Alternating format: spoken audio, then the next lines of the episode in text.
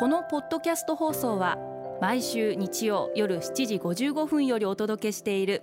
毎日に夢中感動プロデューサー小林翔一を再編集した特別版です。放送で収まりきらなかったアルビオン社長小林翔一さんが大切にしている感動のポイントをどうぞお楽しみください。アルビオンの小林翔一です。人に話す内容を考えている時って感動じゃないですか？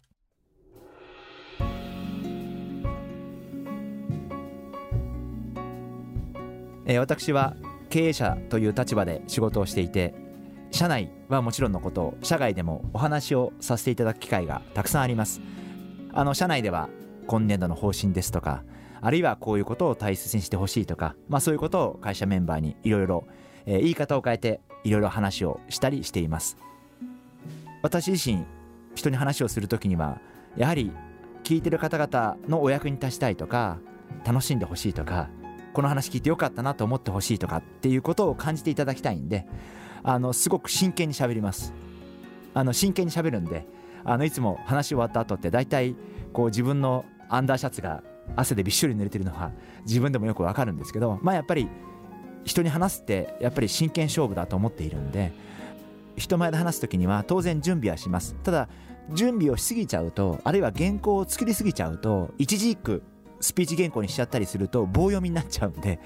このラジオもそうなんですけどあの大きなポイントだけこんなこと話そうかなとかこういうこと話したら聞いてる方々に楽しんでいただけるかなとかこういうことはきっと聞いてる方々が興味あるかなとかっていうことを大きなポイントだけは書き出しておいて例えば2つ3つ書き出しておいてまあそれを見ながらあとはその場で臨機応変に自分で話をするようにしています。全然関係ないですけどレストランで最近すごい嫌だなと思うのはコースメニューしかないお店ってすごく増えていて前この話したかもしれませんね。でそれってすごいつまんないんですよね。でもお店から見ると無駄がない。でも片側でじゃあメニューアラカルトメニューしかないお店で前菜が30品とか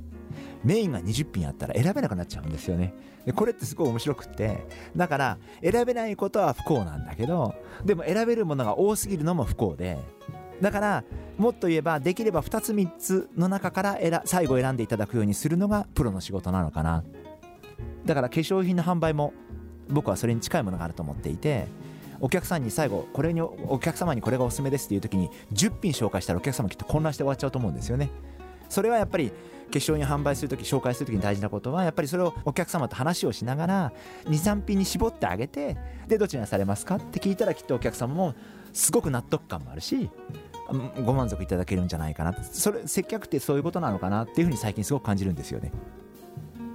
まあ、大事なことは相手の方に聞いていただけてるかな？あるいは相手の方々の表情とか仕草とか雰囲気を見ながら必要があれば話の内容をその都度変えていく。より聞いていただけるようにあるいはより興味を持っていただけるように聞いていらっしゃる方々の表情を見て話を変えていくこともすごく大切だというふうに思ってます。あのですから例えば人の前でお話をする機会がある時には、えぜひ大きなポイントだけはある程度考えておいて、えあとは臨機応変にその場その場で相手の方を見ながら相手の方を感じながら話をしていくことが大切じゃないかなそんなふうに思ってます。毎日に夢中感動プロデューサー小林翔一ではあなたからの仕事のお悩みを受け付けています。番組ホームページにあるメッセージフォームから送ってください。お送りいただいた方の中から抽選でアルビオン化粧品のロングセラー化粧水。薬用スキンコンディショナーエッセンシャルとソープをセットでプレゼントいたします。たくさんのメッセージをお待ちしています。